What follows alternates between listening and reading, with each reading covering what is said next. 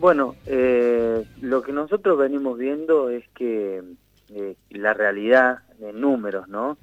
Eh, nos gustaría que los combustibles no aumentaran, que tampoco aumentara ningún otro elemento de la canasta básica. Pero el año pasado tuvimos un aumento de un 20% cuando la inflación fue prácticamente el doble. Y este año eh, llevamos un acumulado de un 28,1% con este último aumento del domingo de un 5% en promedio. Y, no se prevé ninguna otra actualización hasta fin de año, razón por la cual yo creo que, que, le pasa, que nos pasa a nosotros los argentinos. Los pesos valen poco y, nos, nos cuesta cada vez comprar eh, las cosas, nos cuesta un poco más pero los combustibles hoy, la actualización del año pasado y de este año, eh, siempre fueron por debajo de la inflación. ¿Se ha logrado compensar este tiempo eh, la baja en el consumo que provocó el aislamiento? Ah, muy buena pregunta. Eh, tuvimos una caída de, en abril del año pasado de un 90%, se empezó a recuperar y hoy estamos con una caída de un 11% pre-pandemia, digamos, que no se ha recuperado.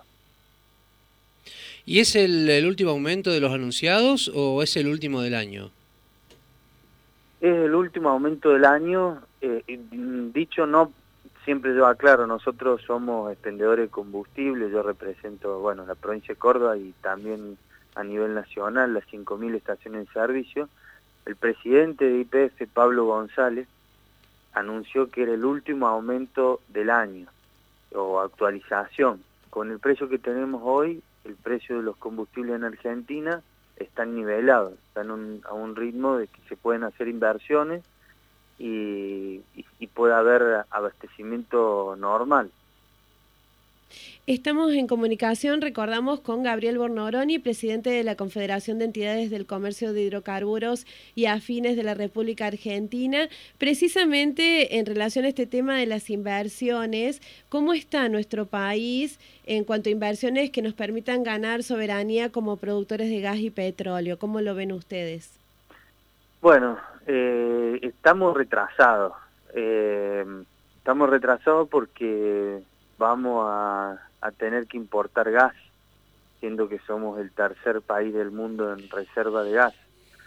Eh, y eso sucede cuando no hay claridad en, en la expectativa de la energía, hay congelamiento, nadie quiere invertir en Argentina y, el gas queda abajo de la tierra, para ser práctico y, y explicarlo simple, y nadie lo saca. Entonces, a los precios de hoy, eh, bueno, estamos dando una señal de que eh, al mundo, de que los precios van a ser acorde a la realidad y bueno, se va a poder realizar mayor exploración para poder tener autonomía energética, ¿no? Con lo que usted está señalando, señalando Bornoloni, ¿esto permitiría bajar el precio de los combustibles para consumo interno? Bueno, cuando se llegue al, al completo abastecimiento interno se puede hacer un montón de cosas con la carga impositiva, con el precio final o subsidiar algunos sectores de la producción, etcétera. Pero cuando no estamos con una em, la, la potencia que necesita energética Argentina y tenemos que importar tres veces más caro de lo que nos saldría sacarlo en Argentina, no hay posibilidad de tener ningún plan. ¿Y qué debiera pasar para que podamos aprovechar lo que tenemos y no tener que andar importando? Bueno, esto que esta decisión que se ha tomado, que se actualicen los precios, que, que de esa forma sea interesante sacar el petróleo y el gas que tenemos y después que estén funcionando todos los pozos, eh, empezar a planificar a futuro qué, cuál es el precio que realmente le conviene a la Argentina para que haya mayor producción. ¿Y cómo afectaría a la industria petrolera que crezcan ¿no? los cortes de los biocombustibles? Bueno, en realidad le, le sirve a, a, la Argentina que haya mayor corte de, de biocombustible porque eso nos da trabajo genuino, principalmente en Córdoba y, las provincias que están este, siendo productoras de biocombustible. Pero eh, eh, la influencia es, por un lado, de trabajo, por otro lado, son más ecológicos, y, y, no dependemos solo de los hidrocarburos, o sea, empezamos a diversificar un poco. Eso es importante y no solo las provincias que son productores de hidrocarburos eh, mantienen la regalía, ¿no?